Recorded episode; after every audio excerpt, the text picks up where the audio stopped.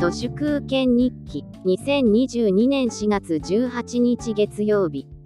4月16日の早稲田大学社会人向けのマーケティング講座。受講料なんと38万5千円なりの初回授業で講師の吉野家取締役である元 P&G 伊藤正明氏が吉野家の女性ターゲットの反則戦術を得意げに生娘をしゃぶ漬け戦略などと説明したことを受講していたフェミニストがツイッターで拡散して炎上。そしてそれを吉野家が公にクイック土下座とか新しい時代の典型的な絶果です。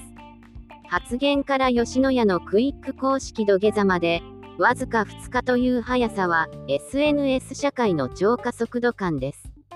3年前の9倍くらいになってます。高い金払っている情弱社会人の皆さんへのここだけの話としてのリップサービスのつもりだったのかもしれませんが今の世の中オフレコっていうのは当事者全員が裸で100メートル沖合の島までせーので泳いで話すとしてもそれでもどこかで録音されている恐れがあるものですがそういう想定がない時点でこの常務取締役企画本部長伊藤正明氏頭が平成時代1桁で完全に止まっています。P&G のマーケティングって伝統的に下劣で嫌いです。誘惑と脅しと品性下劣それがプロクターギャンブルの伝統的なマーケティングだと思います。吉野家なんていう貧乏臭い企業に居続けるとエコーチェンバーが極まって己の顧客のことをこういった品性下劣な世界観でしか見れなくなってしまい生娘をしゃぶ漬け戦略なんていうこの外から来た偉そうな常務取締役企画本部長にこびへつらって誰も間違っていると指摘できないところが日本の超絶やばいところですね。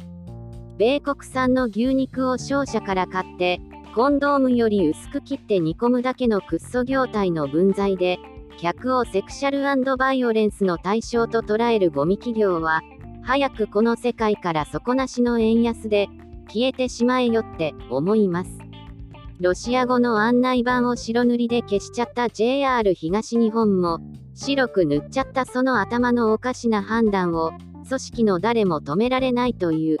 完全に末期的な組織の病なので、もはや死ぬまで治らないと思います。東日本大震災のその日も、パブリックスペースである駅構内を、さっさとロックアウトした判断なども、恵比寿駅の案内板白塗りと同じ根っこです。吉野家とか、JR 東日本とか、平成時代にやたらと調子こいていたクッソ企業が、これからどんどん衰退していきますように、心から私、祈っています。奴隷の完成形とは、己が奴隷であることに気づかない奴隷だと思いますので、祖父、父、息子のサラリーマンつまり賃金奴隷の世襲3代目とかは完成された究極の奴隷だろうなと思います。ある意味で社会を知らない生娘なのはお前らでありしゃぶ漬けなのは品性下劣なエコーチェンバーに閉じているお前らだよ。わらわらわら。本日は以上です。ありがとうございました。人の行く裏に道あり花の山。